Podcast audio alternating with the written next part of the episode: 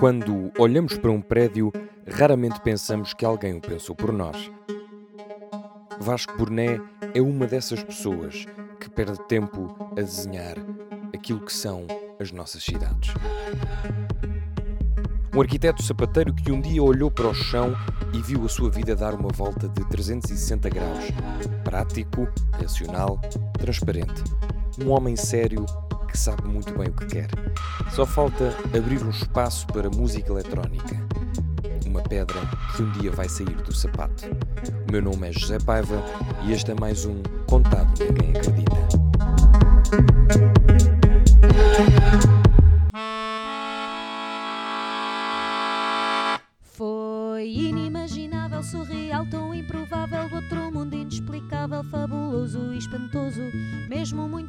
Fascinante, assustador, impressionante, formidável, delirante, que nem vais acreditar. Ei, ei, porquê? Contado ninguém acredita. Então, eu tenho alguma di- dificuldade em navegar nas minhas memórias, mas se me lembrar de uma história que quero contar, lembro-me de uma de um dia que, que mudou a minha vida, digamos assim, que foi o primeiro dia do resto da minha vida, como eles dizem. E então, eu, o último trabalho que tive e que perdi foi para escritório ainda, eu sou arquiteto e trabalhava por conta de outrem, eh, marcou um momento em que eu estava na, na dúvida se tinha coragem para ser freelancer ou não, e acontece que nesse último dia do escritório, quando eu saí com, a- com as minhas coisas, carregado com as coisas, que é como se faz quando é o último Com dia, aquele ar deprimente, com a caixa. muito, muito, muito deprimido, muito incerto sobre o que aí vinha.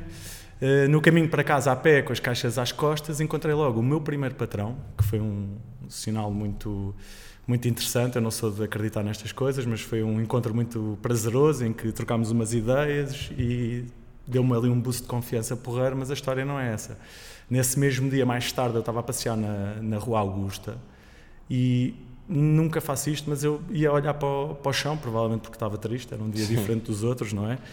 E encontrei um maço de notas, meu, neste dia fatídico que eu nem sabia como é que ia pagar a renda no mês a seguir. Mas espera aí, um maço de notas espalhado ou dentro de uma um carteira? maço de notas enrolado em, portanto, dobradas a meio, Ok.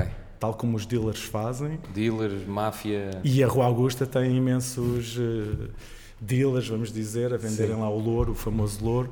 Portanto, eu associei logo a ideia de que, pá, está aqui, está aqui este, este molho de notas, isto é de certeza de um destes gajos malucos, mas eu não tive outra opção senão pegar naquilo, não é? O próximo iria pegar. Sim. Então peguei, todo nervoso, por todos os lados, parei ainda ali, a olhar para todo lado, a dar uma hipótese de que, pá, se alguém me perdeu e voltar atrás, eu ainda estou aqui para, para ler se essa pessoa está à procura do dinheiro ou não, sem contar. Eu só percebi que era um, era, um, era um maço gordo, mas eu nunca percebi quanto é que era, porque meti logo no bolso. Ok. Fiquei por ali uns 10 minutos e depois lá me fui embora.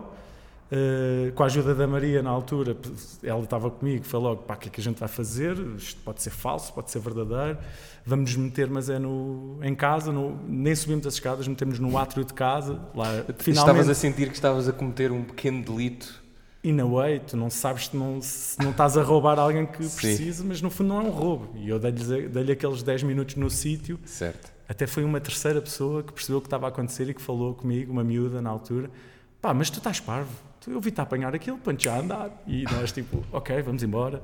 Lá fui, entramos no átrio do prédio e, e comecei a contar as notas e fazia um total de 600 euros. que é uma, uma perfeita loucura. Pá, e foi aí que eu eu estava extremamente nervoso. Foi aí que eu me acalmei totalmente. Porque Mas isso, imagina, há, há- há quem tenha fé não é? e tu, isso foi obra do acaso, não é? Só que aconteceu exatamente naquele momento em que tu estavas completamente Exatamente. na merda. Se houvesse algum dia na minha vida para, que fosse bom para encontrar dinheiro, aquele foi o momento ideal. E, portanto, ser a primeira vez que me acontece e logo naquele dia, eu acho que isso tem tanto de. de- é uma história inusitada, mas tem muito também, para mim, de simbolismos ou de, de, de sinais que às vezes acontecem, mesmo para um gajo cético como eu. E foi a partir daí que a tua vida mudou um bocadinho. Eu a partir daí fui rico, porque aqueles 600 euros eu investi. Não, não, foi, foi a partir daí que aquele deu-me força para, para ter coragem de, de enfrentar o que aí vinha e para perseguir o sonho de, de- de trabalhar sozinho, digamos assim. Guardaste alguma nota? Só para. Daquelas coisas, ah, estou mesmo mal, Eu- vou eu- olhar para aquela nota e lembrar Não, não, simbólica não. dia. Eu achava, eu estava a dizer, eu quando entrei e contei, na minha cabeça, eu, eu fiquei extremamente calmo nesse momento, porque Ok. para mim, 600 euros em notas, na Rua Augusta, isto é falso.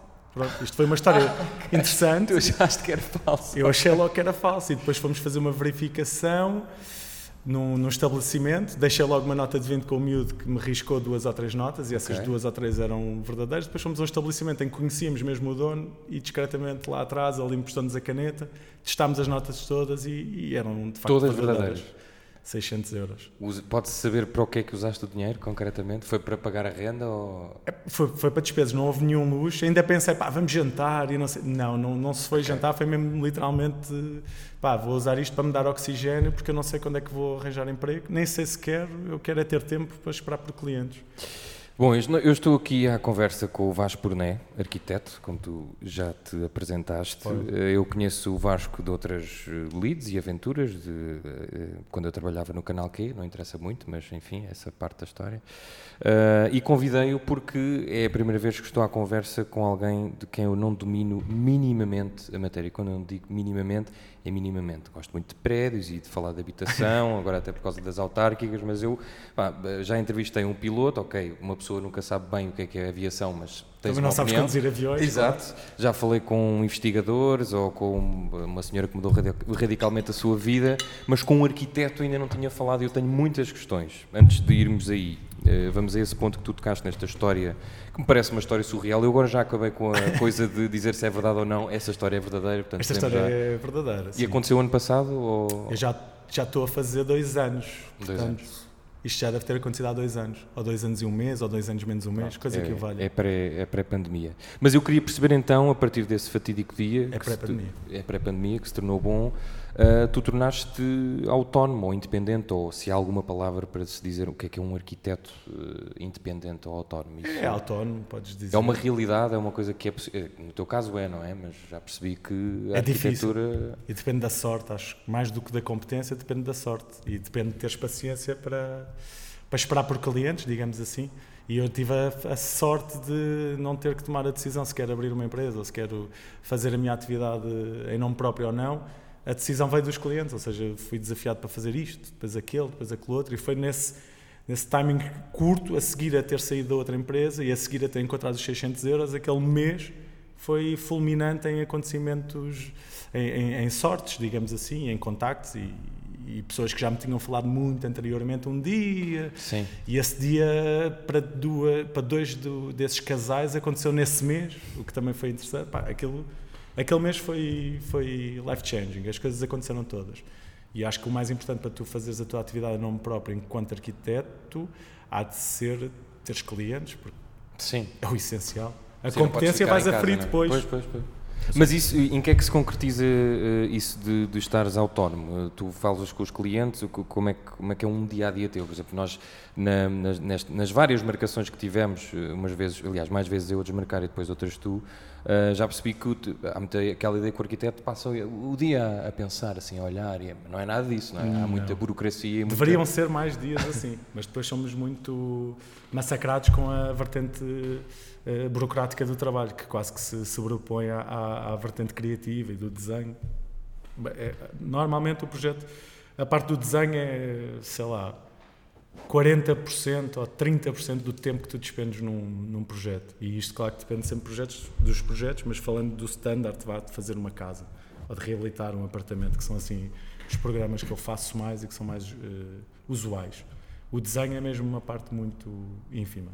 Portanto, tens o desenho e depois fazes o quê concretamente? Podes usar os termos técnicos que quiseres e po- po- podes achar tudo chato, eu não vou achar porque estou sempre a aprender. Aliás, este podcast também é para isso. Então, queres você saber o quê? Qual, qual é, qual é o- os passos que se dá com- Sim, sim, sim. para fazer se um conseguires projeto? resumir, tipo. É fácil, sim. Eh, Então, tens a reunião com o cliente, percebes a necessidade, apresentas os honorários, ele gosta ou não gosta, vai ao mercado ou não vai, dá-se a adjudicação e a partir daí começa o verdadeiro trabalho. Tu já sabes o que é que o cliente quer e vais perseguir a intenção dele, percebendo através dos regulamentos o que é, o que, é, que é realista do que ele quer ou não. eh, contextualizas, afinal do que tu querias, só dá para fazer isto ou só dá para fazer aquilo, e começas na fase de estudo prévio, que é, é a tal parte mais divertida, que é realmente só desenhar, sempre com uma consciência do que é que é fazível ou não, seja por budget, seja por, eh, por legislação, mas é a parte mais divertida em que estás a trocar bolas com o cliente, a apresentar desenhos, ele não gosta desta, desenhas outra, vai a planta assim, vai a planta assada, opção A e B, opção C e D e por aí afora. És quase um psicólogo também, não é? Gerir expectativas. Tens que, tens que gerir expectativas, tens que ler as intenções, tens que baixar fasquia recorrentemente e dar, e dar mais notícias. E, e mais do que isso, tens que fazer um desenho que, que a pessoa vá criar empatia. E o belo é uma coisa completamente subjetiva sim, sim, e sim, a casa claro. ser bonita para um não é para o outro, portanto, nem sempre é a, a, minha visão ideal que ganha. Às vezes é muito uh, influenciada pela visão do, do, próprio cliente. Essa questão, tu estavas a falar da reabilitação, agora, por exemplo, Lisboa, fala-se muito disso, no Porto também, as grandes cidades urbanas uh, têm partes históricas que devem uh, ser reabilitadas, não interessa se isso acontece ou não, era outra história. Também não tenho aqui um político à minha frente, tenho um arquiteto. não és tu que eu tenho que questionar. Mas há política também na arquitetura. Sim, pois, pois, eu sei. Não sei até que ponto é que queres falar disso, mas já percebi que é outro mundo totalmente diferente. Mas isso é o que dá mais prazer, é reabilitar um, um sítio uh, e dar-lhe outra vida. É aquilo que para um arquiteto talvez seja. Ou, ou aliás, pondo noutra parte, é uma prática recorrente agora dos arquitetos que tu vais conhecendo porque eu li umas entrevistas a dizer que há muita arquitetura de luxo, por exemplo, uh, em Lisboa e, e, no Porto. A tua parte é mais a reabilitação. Porquê? Uh... Então, eu não sei se alguém já explicou isto e eu vou, vou vendo muitas entrevistas de arquitetos e acho que nunca ninguém explicou isso, ou pelo menos não me lembro de ter ouvido. Então, Por favor. A arquitetura é o que o cliente quiser que a arquitetura seja se não estivermos a falar de superstars, que é óbvio que ninguém vai dizer ao CIS, olha, faz mais assim ou faz mais assado, e inclusivamente ele aceitará, e, imagino eu, apenas as encomendas que, com as quais se identifica ou que tenha algum, alguma motivação, mas de resto, um, o arquiteto sapateiro, como eu gosto de me, de me intitular, ou seja, eu estou aqui é para arranjar sapatos ou para fazer sapatos novos para cumprir uma necessidade de um cliente. O realismo desta atividade, da arquitetura civil, vem da, da, da, da cultura e das intenções do, do, cliente. Se o cliente for um, um, um gajo fonas, digamos assim, uhum. tu estás condicionado por isso. Se o cliente quiser ser mandrião, mandrião não, mas quiser ser ir com truques, digamos assim, andar certo. a contornar a lei, tu vais ter que andar ali a brincar aquilo, ou seja, o cliente é que, ultimately, o cliente é que decide qual é, qual é o rumo da arquitetura e, portanto, eu posso fazer uma reabilitação que me dá imenso prazer, dependendo do cliente que me pede e da intenção dele, ou posso fazer uma casa que me dá imenso prazer, ou posso fazer uma cozinha, como também já, já fiz cozinhas e casas de banho exclusivamente. Portanto, tem que haver um certo pragmatismo do teu lado, ou seja, não te podes apegar muito aos projetos não, porque. Essa história da poética e etc. Sim, acho, sim, que, sim. acho que existe e acho que, acho que chegarei lá, mas entretanto é, é, de uma maneira muito mais prática de providenciar um serviço para responder a uma necessidade que, está afetada, que é afeta por milhões de cláusulas. Mas a ideia forte é que a arquitetura é muito o que o cliente permitir que ela seja, ou potenciar que ela seja, e claro que vai do arquiteto também ter a pedagogia de o guiar, mas mesmo assim também não pode ser o ditador do, do gosto ou o ditador da, da, arquitetura. Portanto, o cliente tem que ser respeitado. Mas nessa questão, hum, em, em Lisboa, concretamente em Lisboa, uh, quão difícil uh, é uh, pensar nessas questões da reabilitação? É, ou, ou, ou, isto eu dizer Lisboa, ok, é Lisboa, é Leiria, é, Lisboa é sempre, sempre difícil. Há, sempre, há, de ser sempre o caso mais paradigmático, porque é o caso mais, é a cidade mais, Lisboa e Porto são as cidades mais reguladas, para além dos, dos regulamentos nacionais que existem, que regem a, a arquitetura e a atividade urbanística, Lisboa tem regulamentos próprios também que se sobrepõem a estes, e ainda tem organismos de tutela próprios que se sobrepõem a este. Uh, tens uma coisa chamada a estrutura consultiva uh, permanente, SE. Não, estrutura consultiva residente, ou seja, tu quando apresentas um projeto à Câmara de Lisboa, não é só o arquiteto da Câmara que vai opinar sobre aquilo, é também este, esta equipa da estrutura consultiva, é okay. outra equipa da DGPC e por aí afora. Uma coisa que podia inicialmente ser pensada por ti passa Não, por... é muito, é muito intrusivamente uh, influenciada por estas outras okay. entidades também e raramente é, é o... A salvaguarda do património é, é, é deveria ser a, a principal uh, motivo de, ou motivador desta gente toda, mas nem sempre Portanto, há muitos é. interesses à mistura. Há muitos uh... interesses, há muita política, há muita, também muito pouco profissionalismo e é tudo muito como o Bom Tuga faz, tudo um bocado em cima do joelho. Portanto, e tu, tu, eh, ao criticares isso, diz que não sejas assim. Isso vem, essa tua exigência uh, tens colegas teus da tua idade, é uma coisa geracional, porque é que há falta de exigência, porque é há... Não, não tantas questões do interesse, porque isto já estão tão dentro da nossa cultura administrativa e política, essa tua exigência, tu vês isso nos teus pares? Ou... Eu sei que é um exercício um bocadinho chato estar-te a perguntar isto, sim. mas quando dizes que há muito... Tens os que sim e tens os que não, mas os meus pares podem ser de, de maneira diversa, ou seja, tu estás numa atividade laboral cada profissional tem as suas características, como no futebol tu tens os jogadores que jogam bem e os jogadores que jogam mal. O que tu não podes ter é, é árbitros diferentes ou, okay. ou, regras diferentes. E realmente as câmaras, que é quem tutela a atividade do arquiteto, são, cada uma tem a sua estratégia e mesmo dentro delas tu podes apanhar a pessoa que te passa o projeto à primeira e a pessoa que fica a batalhar contigo durante meses para te passar o projeto. Pronto, funciona tudo de uma maneira demasiado orgânica e muito menos sistematizada do okay. que deveria ser. E é pouco transparente? Vai caminhando para ser mais transparente, mas neste caso a transparência serve para que os defeitos, os defeitos fiquem mais evidentes. Okay. Ou seja, a transparência não serve para que, para que se queira melhorar os defeitos. Não, se querem que eu seja transparente, eu sou transparente, mas eu faço as coisas à minha maneira na mesma. A diferença é que toda a gente vai ver. Então tu dirias que o mais difícil, e só antes de saltarmos para outro tema, uh, com mais difícil em Lisboa ou nas grandes cidades. Eu não sei se tu tens alguma, tens colegas teus noutros países ou se já foste investigar como é que é a nível burocrático. Já. Essa é a grande chatice, é a burocracia. Uh... Em Portugal, sim, sem dúvida. Não é só em Lisboa, é em Portugal. E o direito urbanístico está muito desatualizado. Nós, o, nosso regulamento mãe é de 1950, portanto é o regeu. Isso é quase como o novo aeroporto, também está há 50 ou 60 anos para. E que também tem muito de, não Isso. diria arquitetónico, mas de. É, é, aí é, do, é, tem um impacto ainda mais do que ao nível da sim. escala arquitetónica, é a urbanística, mas sim, está sim, a arquitetura por trás disso sempre, porque é quem vai promover o telhado para que, para que o aeroporto aconteça. Esse é o problema principal, mas e tu parece-te que. Eu hoje sempre. Agora, por exemplo, em relação às autárquicas há sempre muitas queixas dos arquitetos e das câmaras municipais e dos concursos públicos depois uh, contratam a, a, preços muito inferiores. Ainda agora estava aqui, estava a ver aqui uma entrevista uh, do Gonçalo Bir, é Birno, ou é Birne. Birne, a dizer a remuneração dos arquitetos está ao nível da compra de batatas. Tá. Uh, que é um uma, uma ideia muito deprimente, mas mas é, mas é verdade. E é outra, outra realidade horrível da nossa atividade e esmagadora, que é a maneira como se paga e os honorários que são praticados, mas mais do que os honorários que são praticados, os ordenados que são praticados. E quem paga mal na nossa classe são colegas de classe, são okay. arquitetos que pagam mal. Eu gostava muito e já tenho workflow para ter um funcionário, por exemplo, e ainda não tenho porque eu imagino que eu podia lhe pagar 300 euros por mês, e sei que há muita gente que faz isso, mas eu nunca hei de contratar ninguém a pagar mal. Portanto, embora eu já tenha muito trabalho e, e tenha vontade de contratar, eu preciso ter assim um, um, um cash flow um pouco acima para certo. pagar aquilo que eu acho que, que eu receberia para trabalhar para mim. E não há este raciocínio dos meus colegas, mas isso é cultural, ou seja, isso acontece também no restaurante que paga mal ao empregado Sim. e por aí fora. Por comparação, que tipo, eh, se pudesse fazer uma comparação com outros, qual é o melhor país na Europa que, que paga melhor aos arquitetos? Em comparação Epá, o, connosco, quão mal nós estamos a, a, esse nível? O senso comum na nossa classe é que a Suíça é assim o, o, o país da eleição para fazer arquitetura. Mas, Mas para fazer profissionalmente ou profissional por... para trabalhar por conta de outra e, e, porque há um grande respeito pela arquitetura e porque sempre que se faz uma intervenção uh, existe a necessidade de, de, haver um arquiteto. Cá, se calhar, tu para fazeres a garagem da, da, da, da tua moradia ali na Aroeira, tu pensas que não é preciso um arquiteto e como também ninguém te ensinou que era preciso, tu até fazes. Ou seja, essa desinformação, que às vezes não é mal intencionada, outras vezes é, é menos recorrente, com certeza, na Suíça. Mas isto é um senso comum. É um, sim, sim. É um Quanto é que um arquiteto recebe aqui?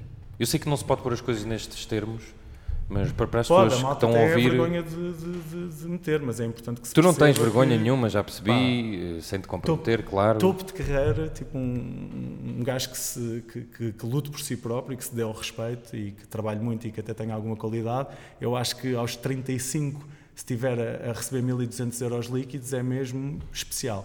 Ou seja, é preciso mesmo que a tua Uau, carreira okay. tenha tido um tenhas-te cruzado com as pessoas certas tenhas, e também tenhas boas capacidades para chegar a esse teto salarial. 1200 limpos? Yeah, porque o normal será mais andares na casa dos 1000, 900, okay. 900, 800. Mas isso é pouco. É muito isso... pouco e quando é júnior começas, começas com o IFP, portanto andas okay. nos 700 e picos e o crescimento é de...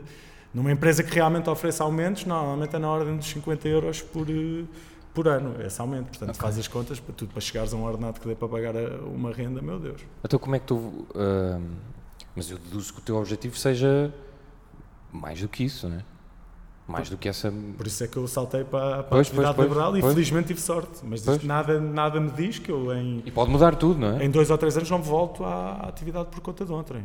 O, o, que é que pode acontecer? O que é que de mal pode acontecer a um arquiteto para tu ter, para, ou seja, para, em, em, relação a ti, é perder os clientes, é porque estabelece, já tens uma relação de confiança, portanto, à partida. Mas lá está, eu, eu, eu, eu sendo um newcomer, eh, eu não tenho obra para oferecer, os clientes que me, que me abordam acabam por, por eh, por uh, arriscar, uh, apostar num, num, valor que eles, que, eles, que eles de alguma maneira acreditam. Portanto, eu estou a ter esta fase boa que chegaram os clientes, os projetos estão a ser feito, feitos, as obras estão a começar e agora, ora as obras correm bem e a seguir a isto elas funcionam como um chamariz para os próximos, ora as obras correm muito mal e afinal eu era um flop, uma promessa e acaba tudo.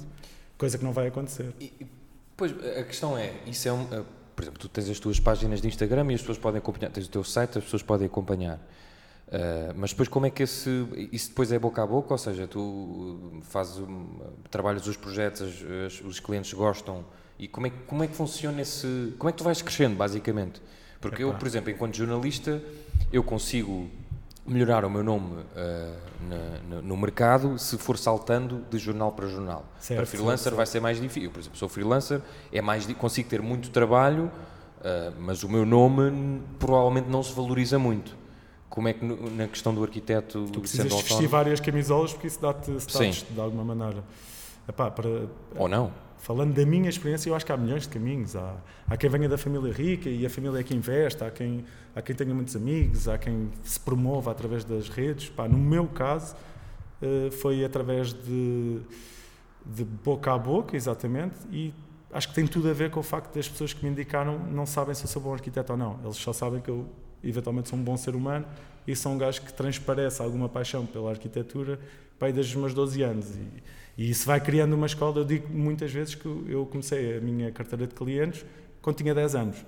Ok, isso é bom, porquê? Porque a família sabe que tu desenhas, que tu gostas e aquilo não é uma mania que ele tinha quando era miúdo. Ele, entretanto, foi para a escola e continuava naquilo. Depois foi para a faculdade e só falava daquilo e saiu da faculdade e já estava a trabalhar. É, um, é uma, é uma presença que tu constróis no teu círculo social e o teu círculo social é que potencialmente vai trazer as oportunidades. Estavas, eh, em termos metafóricos e assim um bocadinho felizes, destinado a o teu destino seria, invariavelmente, Epá, acabar em... É muito kinky essa, essa, essa imagem, mas é... Não, pelo que tu me estás a dizer, aos 10 anos, como é que, o que, é como é que isso se materializa? Aos 10 anos punha-se... Materializa-se a vontade de querer fazer. Nunca o jeito, nunca a apetência, não. Eu só, só sempre demonstrei uma grande vontade de fazer. Ok, certo. Tudo o resto já seria romantismo dizer que eu estava. Não, eu só tinha vontade. E tu, quando, quando disse é claríssimo, quando. Epá, já me lembro do pai, quando eu tinha 10 anos, já dizia que era jornalista. Sim.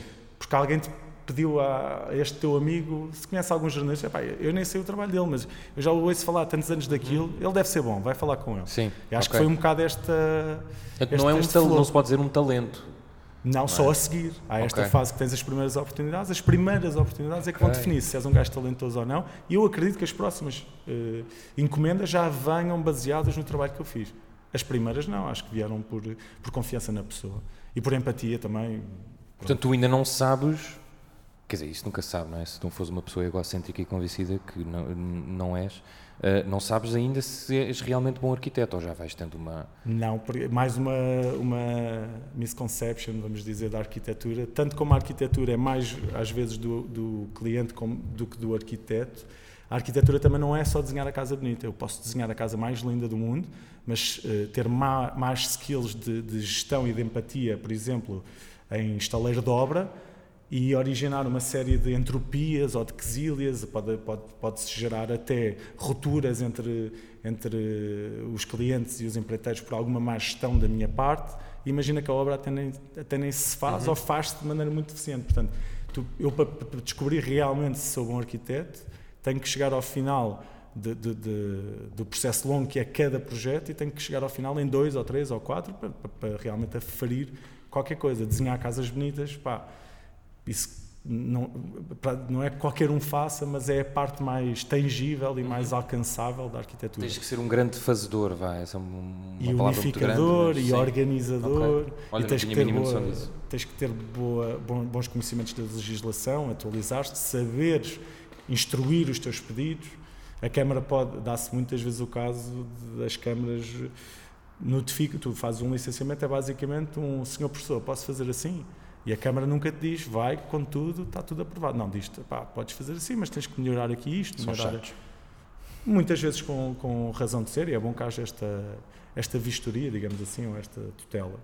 Mas tu também tens que saber como é que respondes a, essa, a essas notificações da Câmara, por exemplo, e, e não, não, não, não cair logo no, no, no, erro de dizer que sim a tudo o que eles dizem, sem questionar e sem, sem ires ver à lei se eles têm razão ou não, sob o risco de estares a destruir a tua ideia inicial. Ou seja, tens que persistir na tua ideia e saber comunicar com. Tu tens também tens que ser um estudioso, não é? Tens que ser uh, muito da pragmático lei, e da lei, pois, pois, espaço, É quase tirar um curso novo, porque tu quando estudaste, estudaste onde? Eu estudei na, na Lusíada, cá em Lisboa, fiz a licenciatura e depois mudei em para arquitetura. Porto. Sim. E no Porto fiz o mestrado, porque é um curso de 5 anos, portanto okay. eu dividi-o ali. O mestrado era de quê? Era... Foi eh, com especialização em, em reabilitação, mas no fundo, na, na, arquitetura, pelo menos nas escolas onde eu andei, a especialização não é assim uma coisa mesmo. Continua a ser uma. O, o mestrado continua a ser muito abrangente em termos de, de, conteúdos. Olhando para trás, o que é que faltou nesses cursos? Eu faço muitas vezes esse exercício no meu curso de jornalismo, acho que faltou praticamente tudo Uh, mas, uh, ou seja, só é comecei é. a ser jornalista a sério. Uh, oh, quer dizer, isso nunca sais do curso nunca és, não? É? Isso era o, o cenário idílico. Pode estar mais próximo ou menos próximo. Sim, mais mas, menos mas só percebi com a minha primeira experiência de trabalho. Foi aí que eu percebi, mesmo tendo de pagar, ou seja, o meu primeiro estágio foi eu paguei para, para estagiar. É que também acontece muito na nossa área. Pronto. Uh, tu olhando para trás, quer dizer, não, não saíste logo com as certezas que serias arquiteto e que olhando para trás pensaste, pá, eu devia ter ido para fora ou devia. Não, não pensei nada disso. Eu acabei o curso numa altura mesmo calamitosa aí na, na economia portuguesa. Mas foi quando? Foi em 2000 Foi 2008? Não. Acabaste o curso em 2008? Não, não, não, não, não, não, não pode. 15, 16. Foi há 6 anos, faz lá as contas. 6. 2015. Foi 15, 14 ou 15, é okay. isso, 14 ou 15. Tu tens Portanto, 2008 anos? foi quando eu comecei o curso, ou seja, eu comecei o curso foi na tal altura calamitosa que se arrastou um pouco e depois, em 2017, 18, a coisa começou a melhorar muito. Tenho uh, 32. 32. Mas a pergunta é se a escola te prepara ou se não. Sim, sim, sim. Porque tu sentiste completamente despreparado quando ah, aterraste sim, sim, na, sim, na Muito teórico, sobretudo, uh, e pouco. Não, não, não, se fazia, não, não, não metias as mãos na massa. E eu não faço ideia como é que é um curso de arquitetura e portanto não sei se as pessoas que querem ser arquitetos saem de lá mais preparados com okay. esses cursos. E tu também, quer dizer, não conheces os cursos todos, não é? Mas estando em duas ah, escolas, agora se calhar já conheces. Mas mesmo na altura. Mas na altura já, ok. Era um mas fala um bocadinho então, sobre isso. Trocava, sempre troquei impressões com pessoas de outras escolas e visitava escolas, inclusivamente. Eu, e, e, e até parava nas escolas e ia para lá estudar e visitava outras bibliotecas. Tenho algum tenho assim uma general picture de, das escolas e claro que, que, cada escola é diferente da outra e no geral se há alguma crítica que se possa fazer é, é talvez ao contrário da que tu fizeste ao teu, ao teu curso, é que nós somos muito práticos, pouco teóricos talvez. Ok. Porque não há muito, não há muito esta consciencialização da, da vertente da lei, do peso que a lei tem no que é que estás a desenhar, do peso que o cliente vai ter naquilo que tu vais desenhar e o orçamento então em questões de dinheiro são completamente abstratas na faculdade. E estes universos afetam toda a arquitetura, mas eu acho que isso também tem uma razão de ser e há uma intencionalidade das escolas de não te minar a criatividade com este tipo de, ou pelo menos é esta a retórica que, que, que os universitários usam normalmente e que eu até concordo, não te vamos minar já com esse tipo de condicionantes tu vais acabar Sim. por ter que lidar com ele. Sofre com isso depois. Exato. Agora, Agora, desfruta. A escola quer muito treinar é, é o desenho, é a criatividade, é a flexibilidade, é a cultura, é, é isso tudo. Portanto, é óbvio que a escola tem muitos defeitos, mas eu não, não acho que o mal da nossa classe seja, okay. seja a escola. Embora há escolas e escolas, há faculdades que nunca deviam ter aberto. Um bocado aquele escândalo da, da é moderno, ou o que é que Sim, sim, sim, sim. Existe, existem escolas de arquitetura que toda a gente também no meio diz ah, vieste dessa, essa escola, isso nem okay. isso é pagar para, para, passar. Isso existe, mas isso não tem a ver com a, com a academia no geral. Isso aí. Tu, tu sentes que, com, com, sendo um fazedor e agora mais estudioso, que perdeste algo na parte criativa? Totalmente. A falta de tempo para, para desenhar, para perder. Eu estou a fazer uma casa agora. Uh, que é no Alentejo, em Évora, e é, num, é, é um sítio idílico, é aquele sonho de qualquer arquiteto. Portanto, eu tenho um, um monte alentejano, a planície alentejana, sem construção à volta, a construção mais próxima está a mais de 5 km, e tem um moinho arruinado, lindíssimo, que está no topo do, do monte e que ele faz assim uma, uma pendente muito leve, posso brincar com a topografia inclusivamente. E, e com o moinho também ou não podes mexer no moinho? Não, o moinho é para mexer e para integrar na, Uau. na habitação que vai surgir, mas isto é um dos exercícios que me tem gostado mais. Uh, houve três estudo prévio, estudos prévios primeiros que tinham, tiveram pouco tempo de desenho em cima, foi, o cliente também não gostou nada, aquilo veio para trás, eu disse logo, pá, é natural, isto se calhar é só à sexta ou à sétima, temos que experimentar. E felizmente meteu-se agosto, agosto é um mês um pouco mais calmo neste país, eu continuei a trabalhar e consegui ter tempo para desenhar, mas eu, eu costumo dizer que eu precisava de quatro meses só com um lápis e, e, e um papel, não precisava de computadores, não precisava de nada, mas tinha que estar totalmente focado naquilo. E como eu sou o sapateiro, tens hum. que chegar a ponto em que pensas, calma, tipo, isto pode chegar muito mais além, mas o cliente tem uma necessidade de ter um teto rapidamente, pois, pois, ele tem pois. empréstimos para fazer. Estás a ficar adulto, muito mais adulto. Tem que ser para E temos que, temos que ser assim, não é? Chegas a um ponto de satisfação de ambas as partes, que não é a perfeição, mas a perfeição duraria mais tempo. Tu partilhas com os teus clientes a tua criatividade, ou, ou seja, aqueles desenhos iniciais ou aquelas ou não? Ou... Às vezes já há essa necessidade. Há essa confiança, muitas vezes Tem a ver com confiança também e depois também tem a ver com, com a necessidade. Pode ser necessário mostrar esquiços para comunicar alguma coisa que ainda não, ainda não chegamos aos 3Ds e as plantas não estão a, chegar, a, a bastar. É óbvio que eu vou pegar no, na caneta e desenhar e depois mais tarde é que vêm as imagens e os 3Ds. Mas as pessoas hoje em dia já estão muito à procura, logo no primeiro estudo prévio, de ver logo o 3D, a materialização da coisa. Diz-me uma coisa, uh, antes de irmos aí atrás aos 10 anos, uh, porque é sempre uma parte das entrevistas em que não podemos fugir, que é o passado das pessoas, uhum. e, portanto eu iria ser crucificado pelos meus colegas jornalistas, ou não, também este podcast posso perguntar o que me apetecer. Uh, leio também muitas vezes aquela dicotomia ou aquela guerra entre engenheiros e arquitetos. Isso é mesmo uma cena que existe entre. Ou seja, fala-se muito mais de engenheiros, estamos sempre a falar dos engenheiros, Sim. tivemos um primeiro-ministro engenheiro. Enfim, temos é um, um curso mais fácil. Tive, mais. Tive, oh, tivemos um, sele, temos um selecionador nacional que é engenheiro. Toda a gente, acho que até o Carlos Moedas é engenheiro ou assim, ele fala disso. Um, porquê? Porque é que fala-se mais de engenheiros e pouco de. A engenharia tem 30 mil ramos. Tu não tens o arquiteto da casa, o arquiteto do hotel, o arquiteto de, da ponte. Não. E engenheiros tens. Tens o engenheiro das árvores, o engenheiro da. Dentro da arquitetura e da construção civil tens várias especialidades de engenharia, portanto, logo aí é um, é Mas dão-se mal ou não? É uma coisa. Pá, eu não, eu não me dou mal com ninguém com quem trabalho. Certo. Portanto, é uma, é uma, é uma questão básica que nem se aprende no curso. É, é, é humano, a minha é? educação. Yeah, é óbvio que se eu vou trabalhar com alguém, eu preciso intrinsecamente dele. o engenheiro é, e o arquiteto estão numa ligação intrínseca na, na, na, na fazedura da arquitetura. Eu nunca me vou dar mal com ele.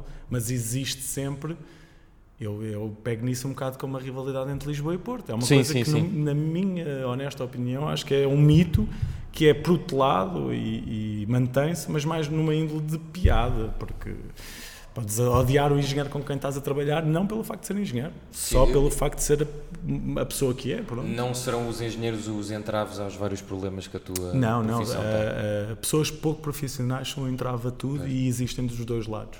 Qual é que tu, eh, para encerrar mesmo, mesmo este assunto, qual é que tu dirias que, que é a primeira medida que deveria ser melhorada na, na profissão? Ou uma ou duas que tu, pá, de... A profissão regula-se sozinha e deixa ir onde, onde tiver que ir. Acho que o que tem que ser regulado e urgentemente rectificado é, é a legislação. A okay. legislação é, é ultrapassada, é congelada, é pouco... A arquitetura é uma coisa muito subjetiva uma casa uh, pode ser de 20 mil maneiras e estar dentro da lei, ou pode ser de outras 20 mil maneiras e estar fora da lei. E, e tende-se a parametrizar demasiado e, as leis são, são, parametrizam demasiado e sem grande resultado final de, de, de, para o utilizador ou para a cidade. Portanto, eu acho que era uma revisão da, da legislatura e ela ser feita por quem por quem percebe que somos nós, arquitetos, mas não só por nós. Uh, tem que haver juristas à mistura, tem que haver advogados, tem que haver isto, tem que haver aquilo. Processo coletivo. Sim. E é, é, para mim a legislação é a maior pecha da arquitetura em Portugal. E depois é a desprofissionalização do, da função pública. Não no sentido de não serem profissionais, porque são formados, óbvio que são, mas não, não, há, não há métricas de competência. Se tu quiseres ser um, um, um gajo sujo, literalmente isto, um gajo sujo, tu és. E em Portugal ninguém aponta o, o, dedo a ninguém. Portanto, eu tenho colegas a trabalhar nas câmaras que me dizem: pá, aquele gajo ali aceitou o projeto do tio e não sei o quê, e recebeu por fora. Então, mas tu sabes disso, porque é que não está uma carta a entrar na, na, variação? Em que, ah, o meu papel não é denunciar. Mas infelizmente eu acho que só pela denúncia é que lá vamos. E tu já chegaste a fazer essas denúncias ou ainda não, não te. Eu Mas tenho... se for preciso, fazes? Faço. Faço. E há uma pessoa que, que, muito próxima a mim que trabalha com um arquiteto da Câmara de Lisboa que, que tem esse tipo de esquemas e que no dia em que ela deixar cair o nome dele eu, eu vou, vou atrás disso. E tu, tu achas que isso vai prejudicar? É que eu claro não sei como vai. é que isso funciona. Por exemplo, as denúncias assim, noutros meios, quer dizer, há pessoas claro que. que... Tu seres. Uh, se seres opinativo ou seres questionador pois, pois, pois. No, no, processo de licenciamento já me prejudica claramente em determinadas câmaras. Ou seja, o facto de eu receber uma notificação da câmara que diz: olha, você não está a respeitar isto e aquilo, e eu responder, mas eu fui estudar e comprovadamente estou a respeitar por este e por aquele motivo. Isto é o funcionamento, na minha cabeça, é o funcionamento normal de um licenciamento que trata de uma coisa subjetiva com leis uhum. mal, mal, mal delineadas. Ou seja, tem que haver das duas partes, municipalidade e arquiteto, um diálogo no sentido de oferecer o resultado ótimo. E não há isto, há uma cultura de desafio. Calma, este gajo está-me a desafiar. Este okay. gajo acha que. E, quando entras nestas lógicas, mas eu acho que isso não tem nada a ver com arquitetura, nem com. Pois, é pois, mesmo pois. cultural. É uma cultura, Toda sim, a sim. gente encontra esse. Tipo, tu, tu, com os teus superiores, se se deres uma dica ao diretor criativo da, do teu canal, ele vai dizer, mas este gajo está-me aqui a desafiar. Sim, sim, sim. Portanto, é sim, há muito medo das novas gerações e de pessoas que depois já estão nos e mesmos postos de, trabalho. Sim, também. E há muita falta de, exato, muita falta de reflexão e de, e de debate. Indo mais atrás, esse...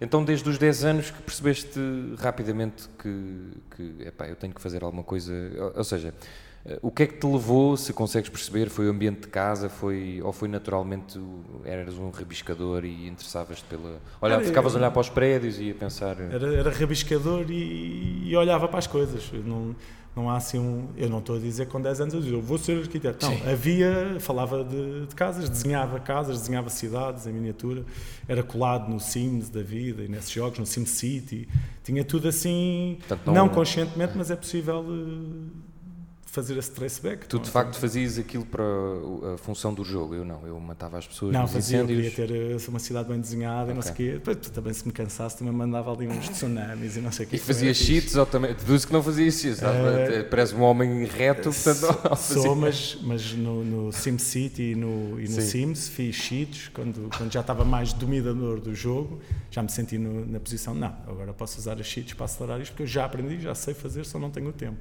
E nessa infância uh, só, só foste rodeado por, por ou tinhas outros hobbies e outras coisas? Ou seja, estiveste ali num ponto em que estavas na dúvida ou...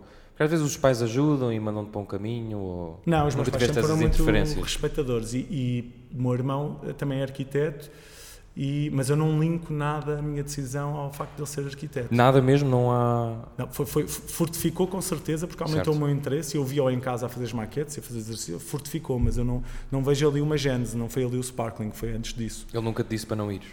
Não, não, não, não, havia essa consciência de que pudesse ser uma coisa má ou boa, nem ele. Não quis influenciar. Me influenciava nesse sentido. A única coisa, a única altura em que eu posso ter tido alguma dúvida terá sido na Luísa de Guzmão, portanto, oitavo ano ou nono ano, que fazes aqueles testes psicotécnicos antes de ir para o... Sim. Epá, eu, aquelas perguntas parvas, gostavas de ser dono de uma empresa? Eu, sim. E depois vem, devias ir para a economia. Sim, sim, sim, Epá, exato.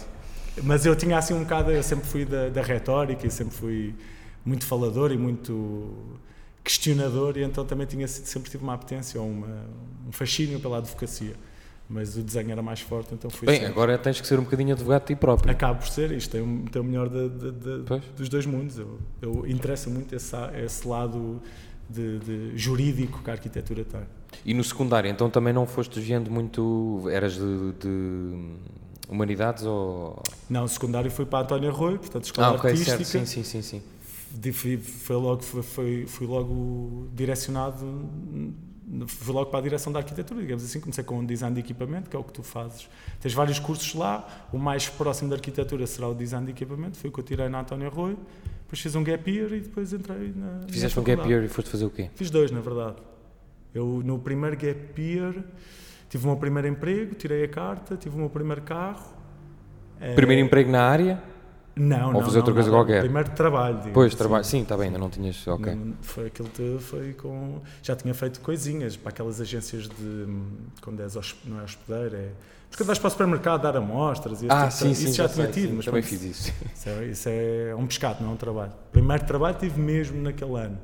E tirei a carta e fiz isso tudo e, e experienciar o que é ter dinheiro no bolso, ir sair e sei lá, todas essas coisas foi o que eu fiz nesse primeiro Sempre foste muito independente e ciente de- do que tinhas que fazer para. Sempre muito, fui muito ciente do que tinha que fazer, mas também fui muito consciente que eu preciso da ajuda destes dois meninos, que é o meu pai e a minha mãe. Claro, claro, Portanto, eu não, tenho que os isso- convencer que a minha visão está certa para fazer Sim, desta maneira. percebo perfeitamente. Mas não foi difícil, por exemplo, agora neste, nesta transição da tua vida, não foi difícil conversares com eles e, e eles perceberem que O está tudo bem? year? Não, não, não. Agora, como és autónomo, não foi eh, pai, mãe, está tudo bem, eu tenho isto controlado. Não, eles Eu têm muita confiança em Eu, a minha mãe acha sempre que eu sou um pobretanos. Eh, mesmo se eu disse, não, mãe, eu agora estou tipo. Está sempre lá." desconfiada que tu vais, vais Primeiro sou jornalista, coisa, não é? Que é sempre horrível. E depois sou freelancer, que é ainda pior para ela. Mas é uma área que talvez tenha ainda mais esse estigma do que a Pois, pois, arquitetura. pois, a arquitetura ninguém tem a verdadeira noção de que realmente se faz pouco dinheiro, portanto não havia tanto esse susto, mas, mas a minha mãe e o meu pai apoiaram muito na, nesta, neste desligamento do pá, vou ser freelance, não vou, como é que é? Se- se- eu não sou, honestamente, não, não- talvez não procure super conselhos sempre junto da minha Uhum. mãe, do meu pai, da minha família, vou mais pela, pelos meus colegas arquitetos, porque estão na área e Pois. eles poderiam me dar algum, algum know-how da coisa e vou pelo meu, pelo meu gut, digamos assim. Mas eles apoiaram, não ficaram, não ficaram assustados.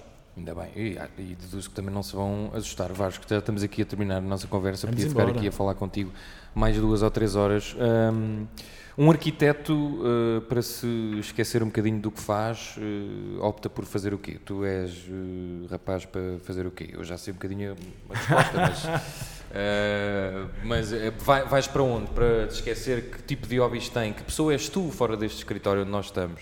És um gajo completamente normal ou. O que é que gostavas mais de fazer? Normal. Os meus hobbies pré-Covid eram, ou seja, a, descompressão total Isso. eu alcançava, alcançava através do futebol, que ainda consigo fazer eh, semanalmente, Então e alcançava. jogar. O? Futebol o quê? 7, 11 ou 5? Estou a jogar futebol 7 agora. Ah, A jogar salvo seja, os meus amigos eh, sabem que isto, não- a qualidade não abunda, mas Sim. 7 já é, deixei é de jogar. terapêutico na mesma. Sim, portanto. agora estou a jogar 5, mas sim, continua, desculpa. O futebol e, e, pá, eh, festas, dance floor, techno.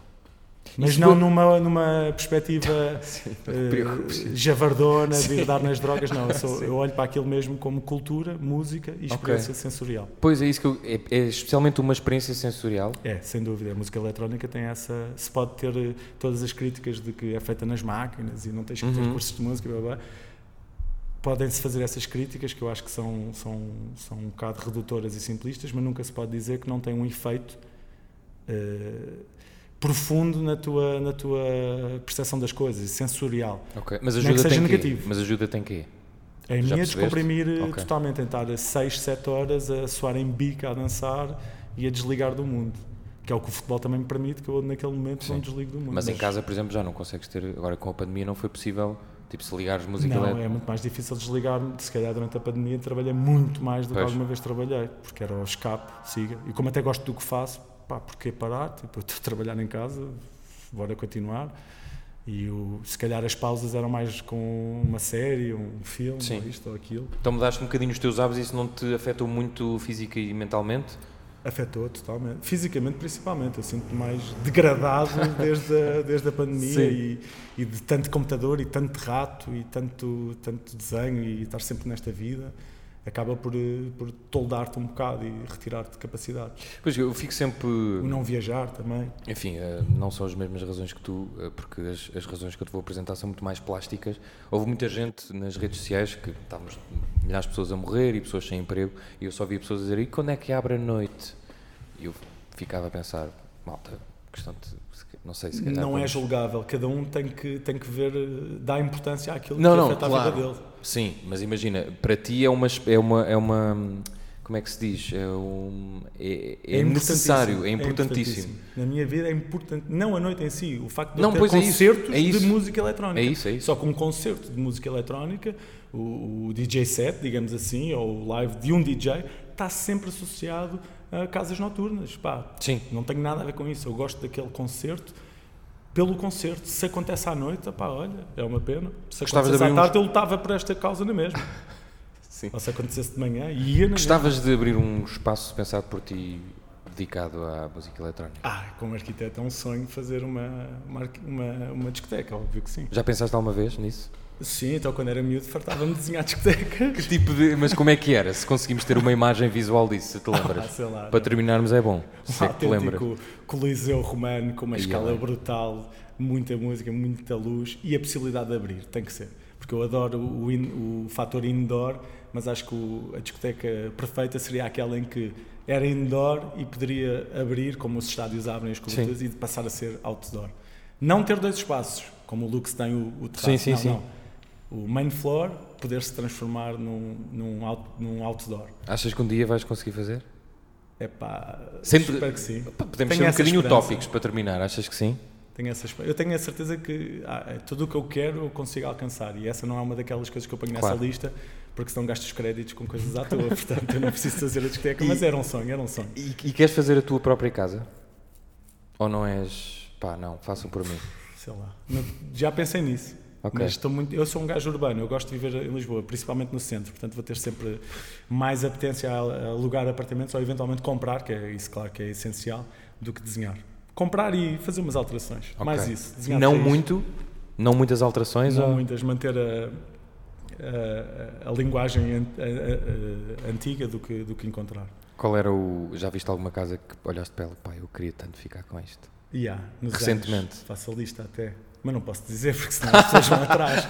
Mas no- posso dizer que no bairro das, o bairro das Colónias é o melhor bairro do mundo. Sim. E no bairro das Colónias, apesar de ser um bairro urbano de, de- de prédios, tu tens três ou quatro moradias de grande escala isoladas e perdidas ali no meio de um bairro que. O bairro das Colónias é ao lado da, da Almirante Reis. Portanto, há ali uns paraísos que um dia vou atrás deles.